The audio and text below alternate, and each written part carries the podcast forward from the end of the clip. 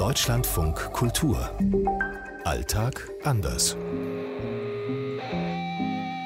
Hier in Tel Aviv ist es gerade 8.40 Uhr. 6.40 Uhr ist es hier in Rabat. 8.40 Uhr in Nairobi. Hier in Rio ist es jetzt 2.40 Uhr. 6.40 Uhr in London. Heute Soldaten.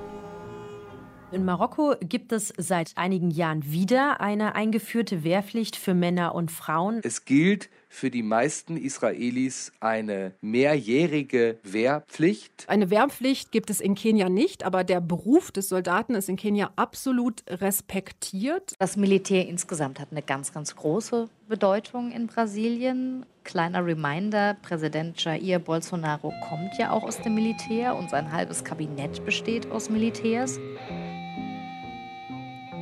Man sieht Soldaten in Großbritannien, vor allen Dingen natürlich die Soldaten, die so repräsentative Aufgaben haben.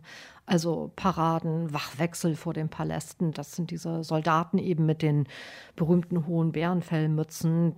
Aber das sind natürlich nicht die Soldaten, die dann auch in den Krieg ziehen würden. Soldaten in Marokko, würde ich sagen, haben einen deutlich besseren Ruf als zum Beispiel die Polizei, die viel mit Korruption in Verbindung gebracht wird. Soldat sein hat unterschiedliche Vorteile.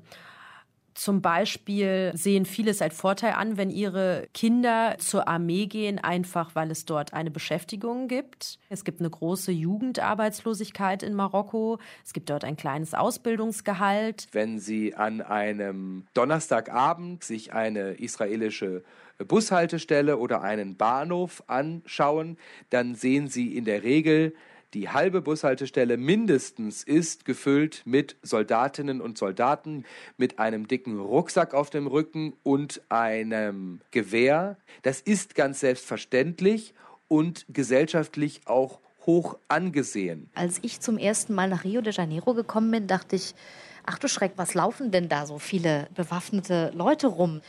Die Pistole und das Gewehr immer am Anschlag. Also das sieht man auch im Straßenbild. Das hat natürlich auch mit der angespannten Sicherheitssituation in Rio de Janeiro zu tun, aber eben auch mit der Kultur. Also für Menschen aus ärmeren Bevölkerungsschichten stellt das Militär eine Aufstiegschance dar. Das ist auch ein Stolz, wenn der eigene Sohn zum oder die eigene Tochter zum Militär kommt, dort aufgenommen wird. Der Beruf des Soldaten ist in Kenia auch ein gefragter Beruf, allein schon deshalb, weil es einer der wenigen ist, wo man im Alter so eine Art Altersbezüge dann noch bekommen kann.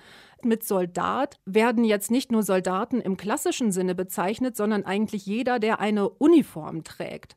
Und so bezeichnet man auch die Wächter. Die begrüßt man dann auch, wenn man sich auch ja, gut mit denen stellen will und fragt, wie geht's Soldat? Und dann fühlen die sich halt auch so ein bisschen ja, geehrt dadurch, dass man anerkennt, dass sie auch Soldaten sind.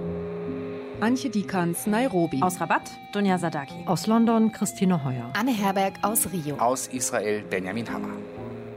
Im Rahmen der Emanzipation haben im Verlaufe der Geschichte Israels immer mehr Frauen gesagt, ja, warum eigentlich wir nicht?